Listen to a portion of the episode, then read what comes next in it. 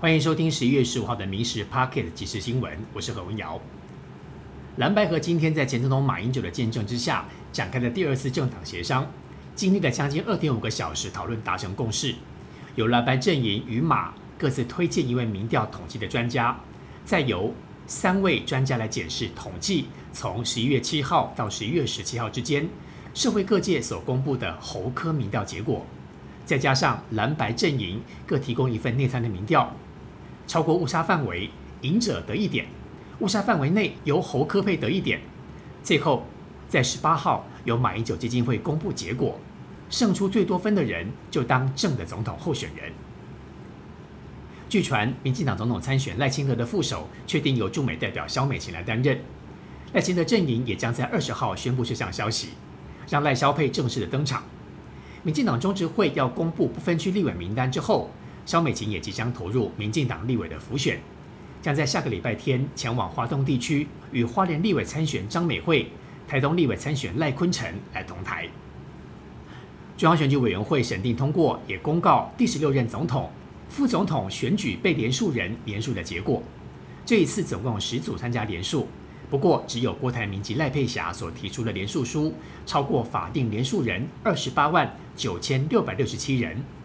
其余九组都不足法定连数人数的二分之一，其中被连数人陈美飞以及巫超胜所提出的二十五万份余连数人数，审查之后和规定的连数人数只有两个人。而中选会主委李进勇指出，这一组被连数人所送交的连数书很多都是用重复影印的方式，当然都是不合格。十一月初，警方扫毒行动当中，发现拥有高知名度、高订阅数的网红 j o m a n 以及雷拉吸食大麻。警方循线继续的追查，没想到吸毒的还有台虎精酿创办人吴祖伦。星期三一早，警方大动作，到他位在台北大安区的豪宅抓人，起获了大麻、毒品吸食器，也将他还有一位三十六岁的女性带回验尿。高雄一名男子将市价二十多万的香奈儿手表交给钟表行老板维修。店家说，IC 板故障要送到台北维修，不过等了半年多，却收到另外一只廉价的手表。男子气得报警提告。检方侦办发现，钟表行的老板多次的将客户送去的手表调包之后典当，有多只还是高档的劳力士手表。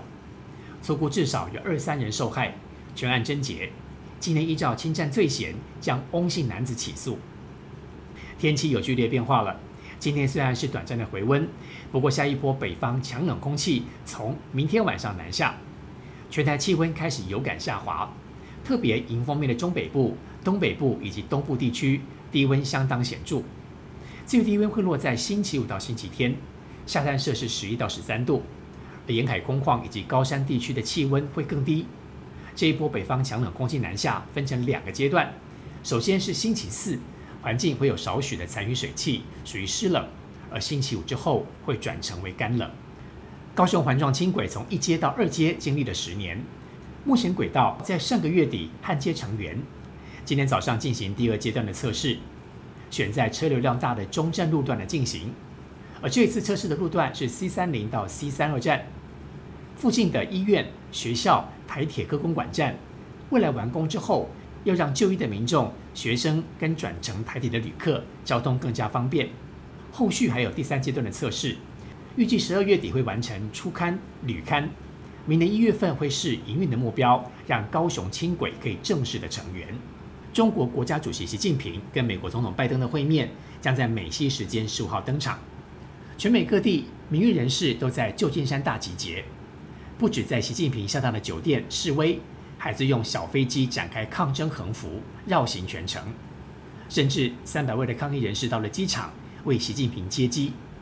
有媒体拍到艺人士在欢声鼓舞的小粉红面前展开对峙，激动大喊“中共的骗子，粉饰太平”。以上新闻由民事新闻部制作，感谢您的收听。更多新闻内容，请上民事新闻官网搜寻。